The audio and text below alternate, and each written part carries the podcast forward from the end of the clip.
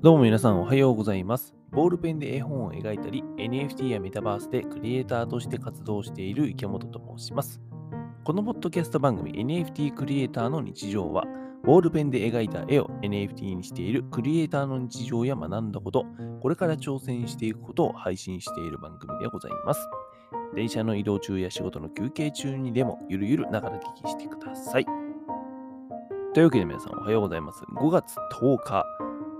火曜日の朝でございますね。えー皆さんいかがお過ごしでございましょうか。あの、私は全然いつも通り元気でございますよ。あの、今日はですね、なんと、あのですね、すごいですよ。岡山県からですね、私、池本にですね、このメタバース、ザ・サンドボックスの建築だったりとか、ワールドの制作について、ちょっと、あの、3日間泊まり込みで、えー教えて欲しいというかさ、一緒にちょっと見てほしいということで、あの、なんとですね、岡山から、その、なんですか、えー人が来ましてですね、3日間名古屋に泊まってくださるんですって。で、あの、僕はもちろんね、あの、毎日こう、家にちゃんと帰るんだけどさ、あの、まあ、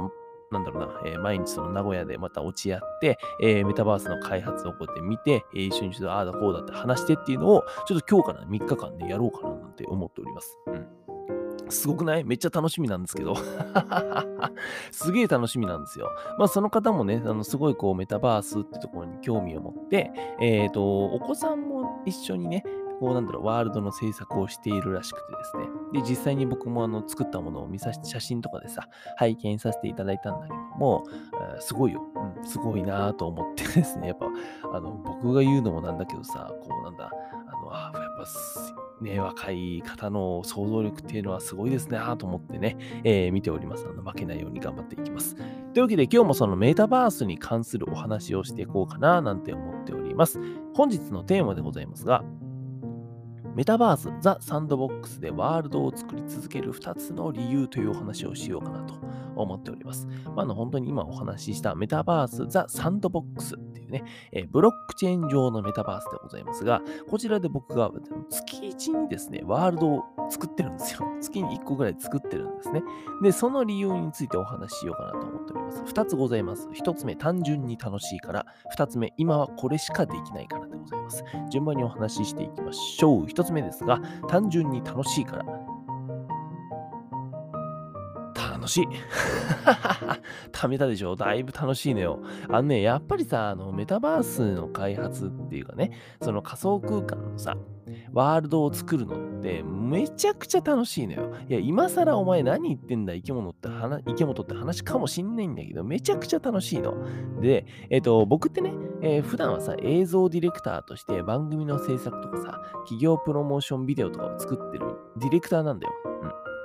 で、映像のね、制作とか編集っていうのはできるし、えーまあ、絵本も描いてるから、絵も描いてますっていう感じなんですが、えっ、とね、3D がからっきしたんですね。いわゆるあの 3D モデリングのさ、ブレンダーとか、ユニティとかですね、ああいったものが一切使えない。触れないんですよ。いや、触ったことあるよ。触って、ちょっとこうモデリングしてみてとかってやったことがあるんだけど、あ、これは無理だって思いましたね。で、えっ、と、それと同時に、まあ、あの、もしやるんだとしたら、本気でやるんだったら、これは僕が一人でやるんじゃなくて、えーチームを組んでできる人と一緒にやっていこうというふうな判断で、えー僕はもうやらないというふうに決めております。ブレンダーとかね、ユニティっていうのは。で、そんな人間なもんでですね、えっと、3D のいわゆる仮想空間とかのさ、あの、何、ワールドっていうのが作れないんですね。やっぱりあのクラスターとかさ、あのなんだろうな、VR チャットとかってなってきても、あの辺もさ、えっ、と、 Unity とか、ブレンダーみたいなものが使えないとなかなかね、ワールドが作れないって感じらしいんですよ。そんな中ですね、このメタバース、 The Sandbox、ブロックチェーン上に乗ってさ、NFT とか暗号資産とかも使われて、もう経済圏がぐるぐる回るぜって言われてるようなね、メタバースなんですけども、これがですね、なんとあの、マインクラフトと同じようなね、えーボックスセル、えー立方体を組み合わせ、ボクセルって言われるね、えー立方体を組み合わせてアバターとか建築をしていく、ワールドを制作していくっていうものなんですけども、まあ直感的に作れちゃう。これが楽しくてしょうがないんですよ。うん。いや、もちろんさ、あの、世界観的にはね、マイクラ、マイクラ知らない人はもうさ、なんだ、あの、ググってね、あのマイクラみたいなさ、あの、カクカクした世界観だから、ちょっと独特な感じはあるんだけども、も、えっ、と、まあでもね、やっぱりその今の20代だったりとか30代もそうかな。えー、もっと言うと10代もそうだと思うんだけども、全然そこの抵抗感はないです。うん。やっぱりそこのね、 voxel って、えー、と僕からするとすごい魅力的だしさ、えー、楽しいんですよね。で、えー、さっき言った通り直感的にね、えそんな 3D のさ、ブレンダーとか、何、 Unity とか触れない人間でも、え全然作れちゃうんだよ。アバターも作れるし、えワールドも作れちゃう。すげえ楽しいのよ。だってさ、今まで 3D あの、なんだろうな、頭の中にさ、こういう世界があったら面白いなとか、えー、こういう空間があったら超楽しいし、かっこいいなと思ってたんだけど、3D ができないから、もう自分でやらないって決めたから、うんと今まで作れなかったんだよね。世界を作れなかったんだよ。なんだけど、このサンドボックスっていうのに触れてですね、僕は、あともう頭の中にさ、世界はたくさんあるからさ、それが作れちゃうんだよ。まあ楽しいよね。それはさ、もう今までできなかったことがさ、ここで爆発できるわけだから、超楽しいんだよ。で、えっ、ー、と、かつね、それがさ、将来的にさ、このブロックチェーンっていうすごいこう、革新的な技術の上に乗っかったメタバースっていうものになっていて、えー、今後ね、うんとやっぱり注目を浴びているしさ、うん、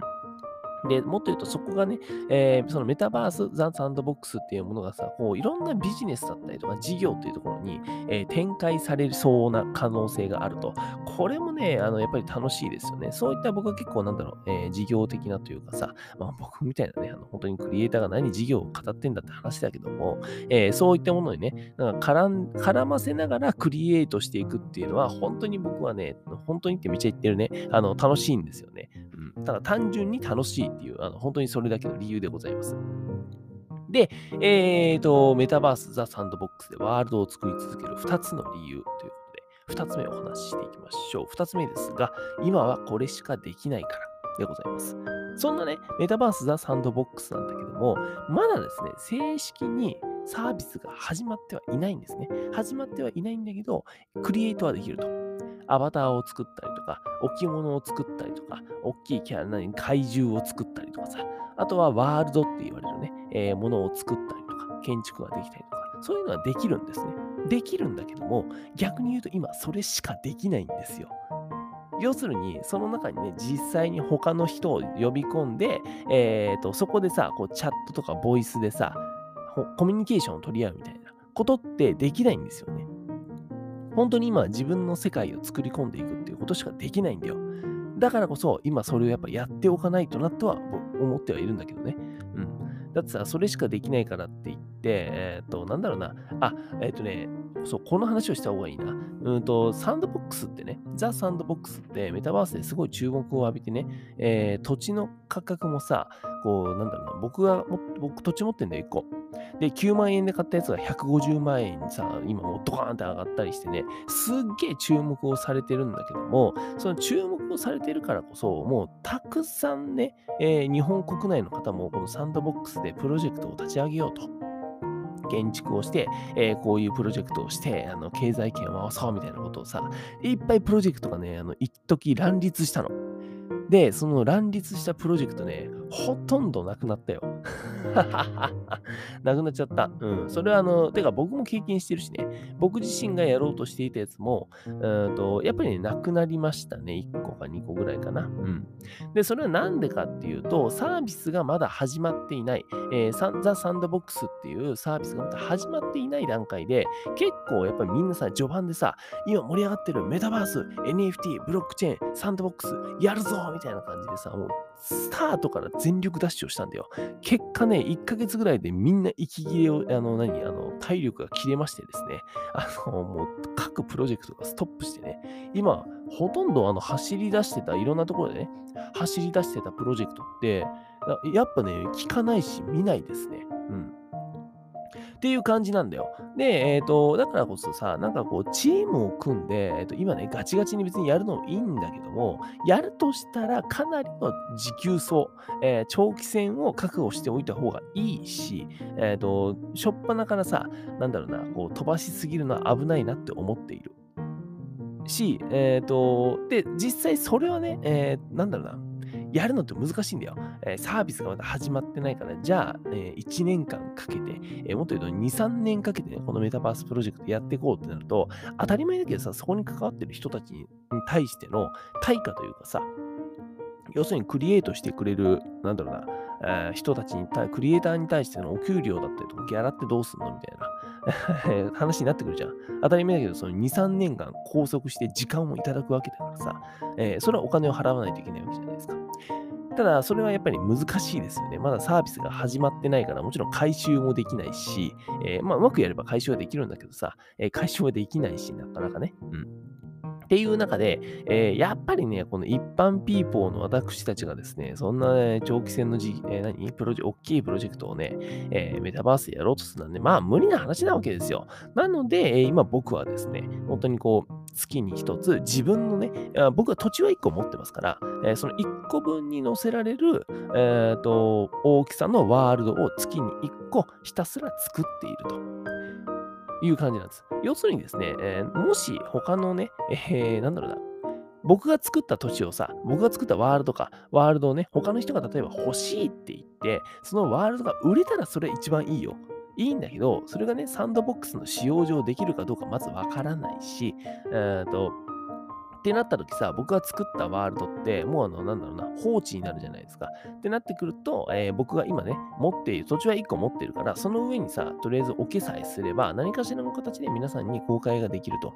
いうことはあるので、えー、今はとりあえず1個分の土地を使ったワールドね、うん、ザ・サンドボックスのワールドをいっぱい作っているという感じです。で、えー、それをやりつつですね、えー、じゃあそのワールド、どういうこだわりがあコンセプトで、えー、こういう何戦略というかさ、ビジネスモデルが入ってんだよみたいなのは、えなんだろう、自分でね、ちゃんとゲーム実況風に動画をと収録してですね、えこうやって喋りも音声収録してさ、えー、と動画にしてね、まあ、編集ももちろん映像ディレクターとしてさ、あの編集は全然できますので、あの編集をバキバキにやってですね、YouTube にひたすら上げるっていう、そんなことをやっております。まあでもこれをね、今のうちにやっておく、えっ、ー、と、ワールドを作っておく、えっ、ー、と、ちょっと細かい話でね、ソフト、なんだろう、うんと、ソフトの名前になっちゃうからあれなんだけど、ボックスエディットっていうので、えー、ボクセルアートっていうのを作れるようになっておく。あとは、その、なんだろうな、えーと、コンセプト、なんだろう、えーと、ワールドだったりとかに関しての解説みたいにとか、こういうふうに考えてるんだよっていう動画を作っておく。これは、えーと、今のうちに僕はね、ちょっとやっといた方がいいなってぶっちゃけ思っています。それはね、今後来たる2、3年後ね、えー、ザ・サンドボックスっていうサービスが正式に始まった時に、えー、果たして、じゃあ日本でザ・サンドボックスのワールドクリエイターといえば誰っていう話になった時に、じゃあどうなるかなっていうところを実は考えたりしているという話でございました。えー、今日はですね、メタバース・ザ・サンドボックスでワールドを作り続ける2つの理由というお話をさせていただきました。はい、私が主催している会員制コミュニティスタジオパッチでは、池本が描いている絵本、お化けのパッチを通して、NFT やメタバースで今まさに行われている面白いことや戦略を共有したり、メンバーと一緒に作り上げるクリエイターコミュニティとなっております。興味がある人は概要欄にも URL を貼ってあるコミュニティの会員券付け NFT チケット2をゲットしてみてください。あと、こちらの先日もお話ししたんですけども、今ね、えー、ちょっと声がおかしくなったな。えー、今ですね、私がやってるその会員制のコミュニティ、スタジオパッチっていうのが、えー、特定の NFT を手に入れてくれた人だけが入れるものになってるんだけども、えっ、と、ちょっとね、それじゃあ間口が狭すぎるなと思ったので、え日本円でね、えサブスクリプションかな。あの、要するに月額でさ、と入れるようなコミュニティにちょっとしてみようかななんて考えております。その辺もね、今の仕組みを考えているところでございますので、えー、またご興味ある方は覗いていただけたらと思います。はい。というわけで皆さん、本日も一日新しくて面白いことを始めていきましょう。NFT クリエイターの池本がお送りしました。バイバイ。